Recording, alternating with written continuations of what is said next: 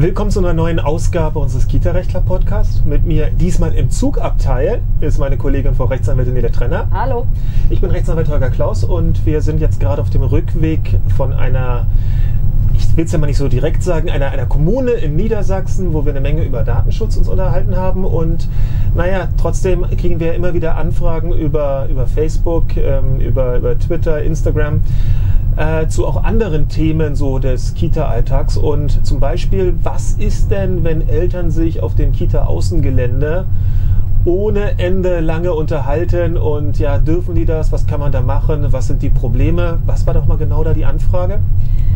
Ja, es ging in diesem speziellen Fall, der jetzt äh, Auslöser für unseren Podcast war, ähm, ging es darum, dass die Eltern die Kinder schon lange abgeholt haben und dann eben weiterhin, weil das war, ist so ein schönes Außengelände mit Spielplatz und so weiter, ähm, sie hielten sich da halt weiter auf und ähm, dabei quatschten sie mit anderen Eltern und äh, beaufsichtigten ihre Kinder nicht so wirklich. Die äh, drehten also möglicherweise auch so ein bisschen frei und ähm, pullerten wohl in Blumenkästen. Nein! Ja, wobei es war nicht so ganz klar, ob die Kinder oder die Eltern, aber das lassen wir mal beiseite. ähm, und machten auch Spielgeräte kaputt und so weiter. Also es, äh, es uferte wohl aus. Gut, und jetzt war die Frage, was ist dort. Müssen was, die das dulden? Können die da irgendwie was gegen tun? Ähm, Naja, dulden, um es äh, vielleicht auf die rechtliche Ebene zu schieben, jetzt nicht auf die moralisch-ethnische oder was sich einfach gehört. Ähm, man hat Hausrecht. Man hat ein Hausrecht ähm, und kann somit relativ äh, genau bestimmen, wer sich wann, wie, vor allem wie, in der Einrichtung bewegen darf, wie er sich dort, deshalb sind wir wieder beim Wie, dort verhalten darf. Und, Oder muss. Oder muss. Und ähm, wenn man als ähm, Kita-Leitung oder auch nur als Erzieher das Gefühl hat, so nun ist es aber mal an der Zeit, dass ihr euch so aus unserem Außengelände oder von unserem Freigelände mal entfernt, dann darf man das sicherlich mit der gebotenen Höflichkeit anmerken. Man darf es aber auch letztendlich äh, mit der gebotenen klaren Kante zum Ausdruck bringen. Nach dem Motto, so, jetzt geht ihr mal, jetzt nicht mehr.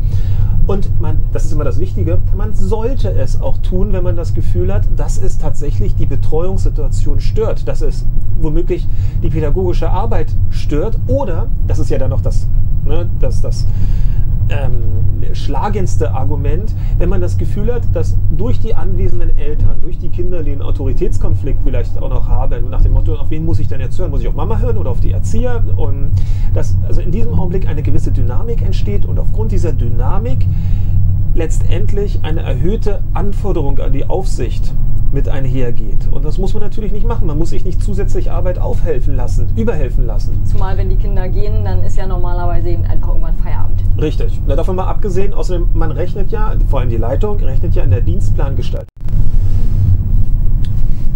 So, wir sind unterbrochen worden. Wir haben ja gerade für die, die es nicht im Video sehen, sondern jetzt nur hören, wir haben ja gesagt, dass wir gerade in einem Zugabteil das Ganze machen, äh, im ICE von, wann sind wir? Wir sind in Hannover gerade eingestiegen und fahren jetzt nach Berlin. Es ist, für die, die es nicht sehen können, 21 Uhr, nee, ganz so knapp 9 Uhr. Es ist, äh, es war ein anstrengender Tag und jeweils kam gerade die nette Dame von der Deutschen Bahn und wollte unsere Tickets sehen und deshalb haben wir mal Lässt das. sich von sowas nicht abhalten. Die lässt sich von sowas nicht abhalten und deshalb mussten wir höflicherweise ganz kurz ausmachen. Ähm, was war der letzte Gedanke? Feierabend. Feierabend.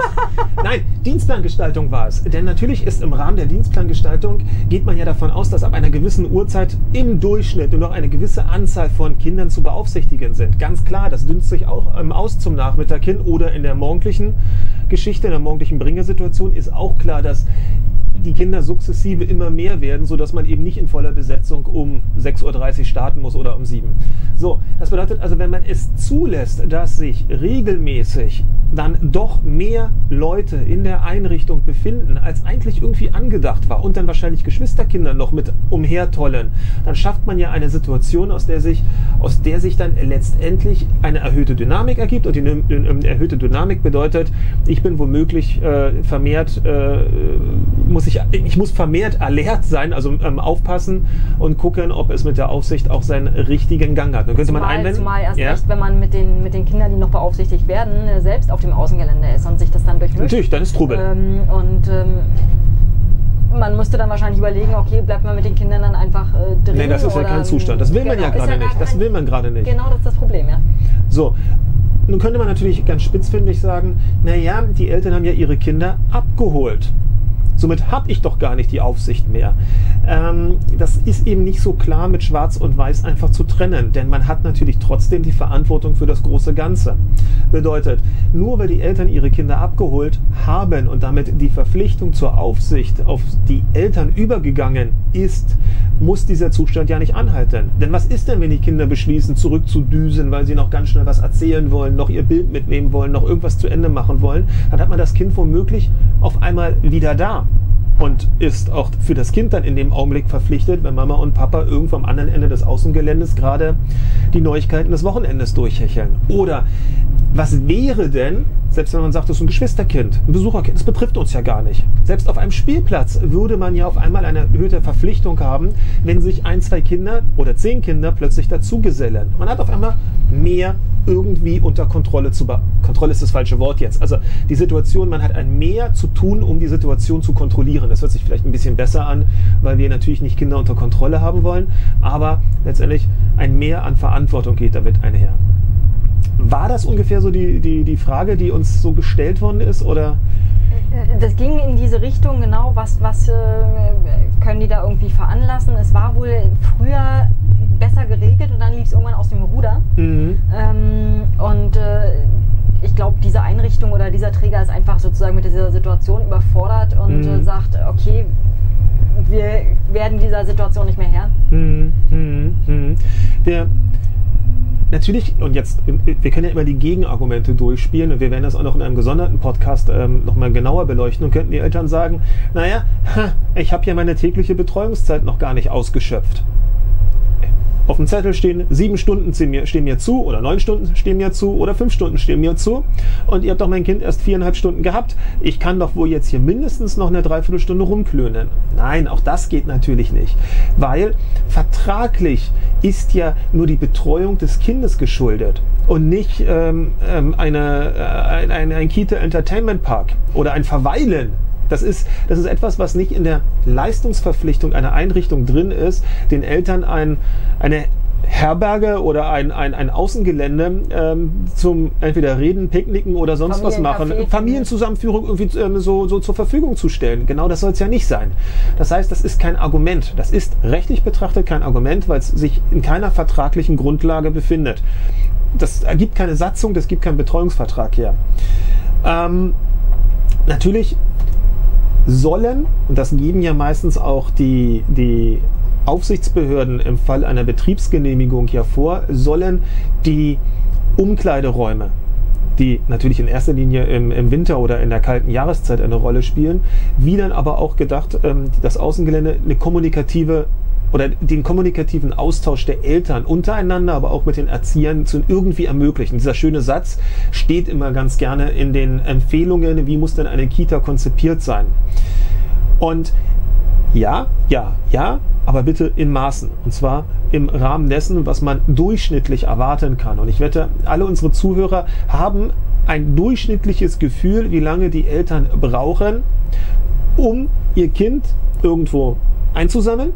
Abzuholen, um dann aus dem Knick zu kommen, die Kinder sich verabschieden zu lassen, vielleicht noch ein kurzes Tür- und Angelgespräch.